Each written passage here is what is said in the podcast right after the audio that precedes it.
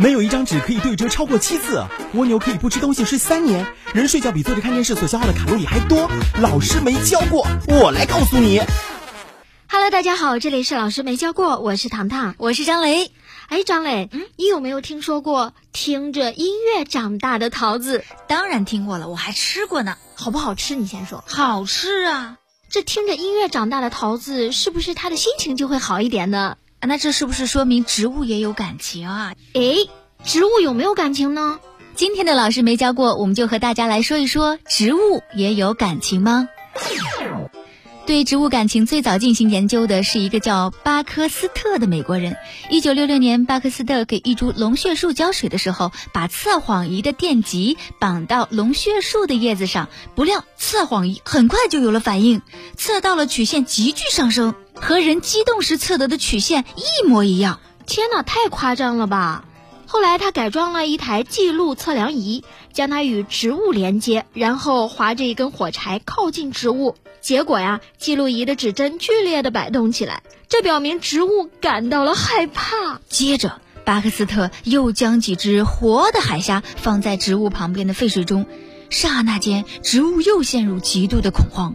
再后来啊，巴克斯特又用其他的植物重复这一杀生实验，结果植物都表现得很恐慌。难道说植物真的会害怕吗？有人认为。巴克斯特的实验并不科学，检测仪的指针摆动不过是由于植物体内循环水分的变化引起电流变化而已。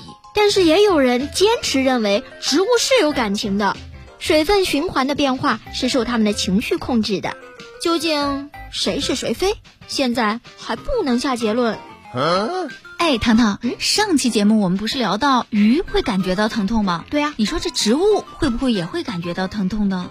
首先，你必须确定你所谓的疼痛是什么含义，这既是一个哲学问题啊，也是一个科学问题。我们认为疼痛是对物理刺激的一种反应，旨在减轻这种刺激。研究表明，植物也有应激反应。当一片叶子被切断，它的表面会释放出一种叫做乙烯的气体，这就是一种疼痛的反应喽。乙烯的释放是植物受到刺激的一个信号，这符合我们对于疼痛的定义。因此，从这个意义上来说啊，植物是能够感觉到疼痛的。但如果你要使用这个简单定义疼痛的话，那么你必须证明任何活着的东西都会感觉到疼痛，因为所有的生物体都有应激反应。细菌也有很多例子，它对热的反应已经被非常深入的研究过了。但我们能认为细菌也会感觉到疼痛吗？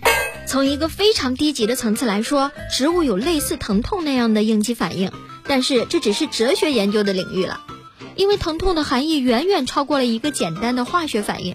可能你会认为植物确实会感觉到疼痛，但是它并不是以和你我一样的方式来感知的。哦，原来它和鱼一样啊！没错。好了，这里是老师没教过，我是糖糖，我是张雷，下期节目我们再见，拜拜。